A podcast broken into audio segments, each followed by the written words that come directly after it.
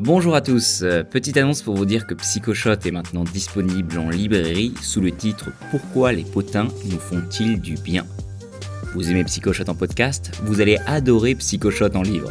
Le livre reprend 30 capsules de Psychoshot avec du contenu additionnel et plusieurs nouvelles capsules exclusives, notamment comment gérer sa charge mentale, prendre de nouvelles habitudes ou gérer ses émotions. Vous trouverez le lien pour le commander en description du podcast le mieux étant évidemment de le commander chez votre libraire préféré. Aujourd'hui, deuxième principe de manipulation, le biais d'engagement. Pour vous l'expliquer, laissez-moi vous raconter une petite anecdote personnelle.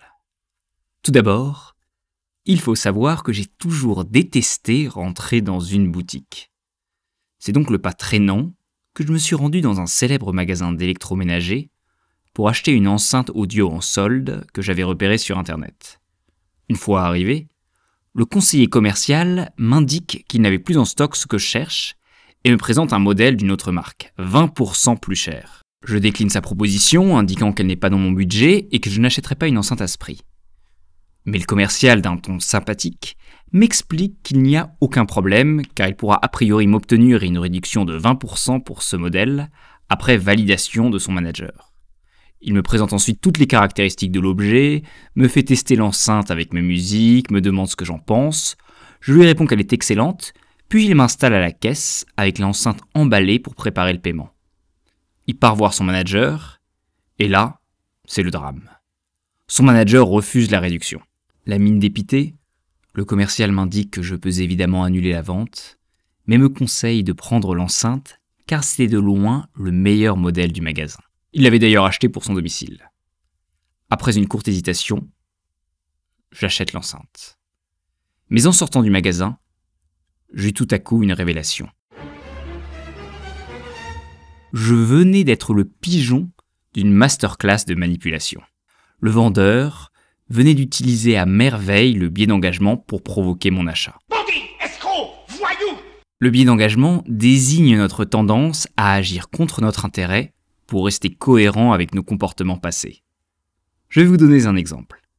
Il y a quelques décennies, le psychologue Baristow réalisa une expérience dans laquelle il proposait à des étudiants d'investir dans des actions de différentes entreprises. Malheureusement pour eux, une partie des étudiants vit le cours de leurs actions s'effondrer.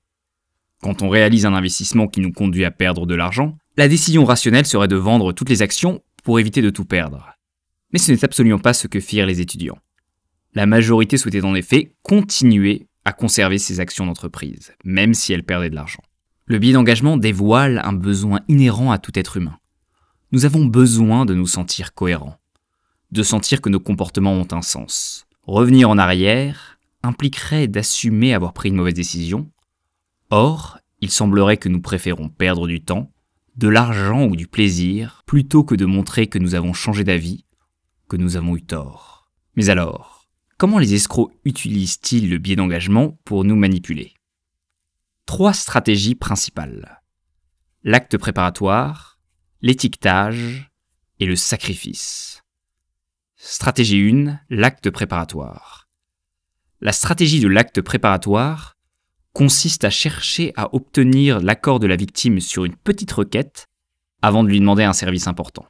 L'efficacité de cette technique fut notamment montrée par les psychologues Friedman et Fraser, dont l'objectif était de convaincre des habitants de petites villes américaines d'accepter de mettre un grand panneau de la sécurité routière dans leur jardin sur lequel était inscrit Prudence au volant. Les chercheurs testèrent deux approches.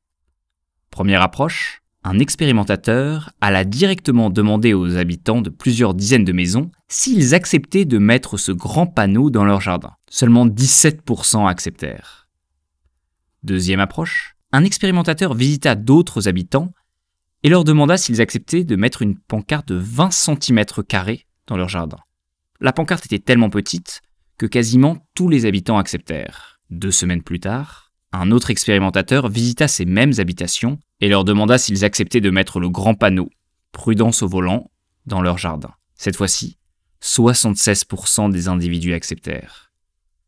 17% d'acceptation pour la première stratégie versus 76% pour la deuxième approche. Ah oui, c'est étonnant. Comment expliquer une telle différence? Les découvertes en psychologie sur le biais d'engagement ont montré que nous avons le désir d'être cohérents, de sentir que nos actions sont alignées avec notre personnalité. Pour réussir à convaincre une personne de réaliser une action, il faut donc parvenir à la persuader que celle-ci est en lien avec ses valeurs, avec ce qu'elle souhaite être. Accepteriez-vous de mettre sur votre maison ou dans votre jardin un grand panneau de prévention de la sécurité routière? A priori non. Même si vous soutenez la cause, vous ne la soutenez pas assez pour défigurer votre habitation. C'est là qu'entre en jeu l'acte préparatoire. L'acte préparatoire est une action qui va conduire l'individu qui la réalise à changer sa perception de lui-même. Les personnes qui acceptèrent de mettre la pancarte de 20 cm dans leur jardin eurent tout à coup le sentiment d'être des promoteurs de la sécurité routière et intégrèrent cette action dans leur système de valeurs. Quand deux semaines plus tard, on vint leur demander de mettre le grand panneau, ils acceptèrent afin de rester alignés avec leurs valeurs. Refuser le panneau aurait été contraire à leur action précédente et aurait signifié que la prévention de la sécurité routière n'était finalement pas si importante pour eux. La majorité d'entre nous souhaitons être cohérents.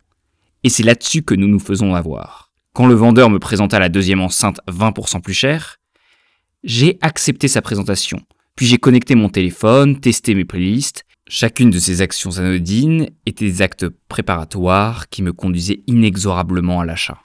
Je suis sûr que vous avez déjà eu des connaissances qui utilisaient cette technique à merveille. Celui qui vous appelle car il a besoin d'être hébergé une nuit, avant de vous dire que dans l'idéal, il voudrait squatter toute la semaine.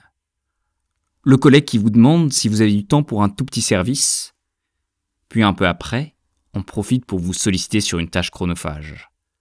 À chaque fois, il est très difficile de revenir en arrière sans avoir le sentiment de se renier ou de passer pour quelqu'un de vraiment pas sympathique. Pourtant, si la personne vous avait formulé directement la requête importante, aucun doute que vous auriez refusé. C'est la force de la technique de l'acte préparatoire. Conduire doucement la victime à accepter ce qu'elle voudrait absolument éviter. Deuxième stratégie, l'étiquetage.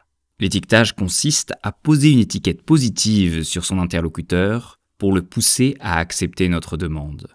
Concrètement, si vous me dites que je suis quelqu'un de généreux, j'ai davantage de chances de vous rendre un service lorsque vous me le demanderez. Pourquoi? Car j'aurai le désir de ne pas vous décevoir. Le psychologue Cialdini, spécialiste de la manipulation, raconte qu'une commerciale l'avait un jour abordé en lui demandant s'il valorisait la culture. Puis à la suite de sa réponse positive, lui avait demandé s'il allait régulièrement au théâtre, voir des expositions. Évidemment, une fois qu'il avait exprimé son enthousiasme pour toutes les formes de culture, la commerciale lui présenta un pass culture mensuel qui permettait d'obtenir des réductions importantes pour toutes les activités culturelles. Le psychologue ne faisait pratiquement pas de sorties culturelles, mais par crainte du ridicule, il acheta le pass. Moralité, souvenez-vous de la fable du corbeau et du renard. Tout flatteur vit aux dépens de celui qui l'écoute. Récapitulons. Première stratégie des manipulateurs pour profiter du biais d'engagement, l'acte préparatoire. Obtenir l'adhésion sur une petite requête anodine avant de demander un véritable service. Deuxième stratégie, l'étiquetage. Valoriser son interlocuteur pour le pousser à agir conformément à l'étiquette qu'on lui a accolée. Stratégie 3, le sacrifice. Vous êtes-vous déjà demandé pourquoi tant d'associations étudiantes, d'armées ou d'entreprises pratiquent le bizutage? Ce rituel d'intégration qui conduit des milliers de personnes chaque année à accepter de souffrir et de s'humilier pour intégrer un groupe. Car le sacrifice permet d'augmenter l'adhésion et l'engagement dans un groupe. Les chercheurs Gerhard et Matthewson ont par exemple montré que les individus qui avaient subi des électrochocs lors d'un bizutage valoriser davantage le groupe qu'ils intégraient que ceux qui avaient subi un rite d'initiation classique. Si vous souhaitez mieux comprendre ce phénomène absurde et ce qui amène des personnes à s'y soumettre, le beau film Pour la France, actuellement au cinéma, retrace l'histoire vraie d'un jeune officier français noyé lors d'un bizutage militaire. Sans utiliser des bizutages aussi atroces, certaines entreprises comme les cabinets de conseil utilise cette stratégie pour aliéner les jeunes diplômés en leur infligeant une pression qui dépasse l'entendement. Dès lors que vous avez sacrifié votre temps ou votre dignité pour une entreprise, il devient très difficile de la critiquer, car cela reviendrait à reconnaître que votre sacrifice était vain. Dans ma petite anecdote de départ, le fait d'avoir passé du temps avec le vendeur, pris le carton, sorti ma carte bleue, m'a influencé dans ma décision d'achat. Refuser, c'était admettre que j'avais perdu tout mon temps en venant dans ce magasin. Pour rappel, nous avons donc vu trois stratégies qui permettent aux manipulateurs de profiter du biais d'engagement. L'acte préparatoire, l'étiquetage et le sacrifice. Pour s'en protéger, c'est simple. Il faut assumer que nous n'avons pas toujours à être cohérents. C'est normal de se tromper, de changer d'avis, de décevoir quelqu'un. La seule question à se poser à l'heure du choix, c'est est-ce que j'ai envie de faire ce que mon interlocuteur demande? Si vous avez le moindre doute sur le fait que votre interlocuteur tente de vous manipuler, refusez. La vie est bien trop courte pour se faire escroquer. Si vous aimez Psychoshot, je vous remercie de partager cet épisode avec au moins deux personnes de votre entourage. C'est indispensable pour que la communauté grandisse et que je puisse produire plus d'épisodes. N'oubliez évidemment pas de vous inscrire à la page Instagram, LinkedIn ou Facebook. Et surtout, surtout, si ce n'est pas déjà fait, ce serait génial si vous pouvez prendre une minute pour mettre 5 étoiles sur Apple Podcasts, Spotify ou une autre application de podcast.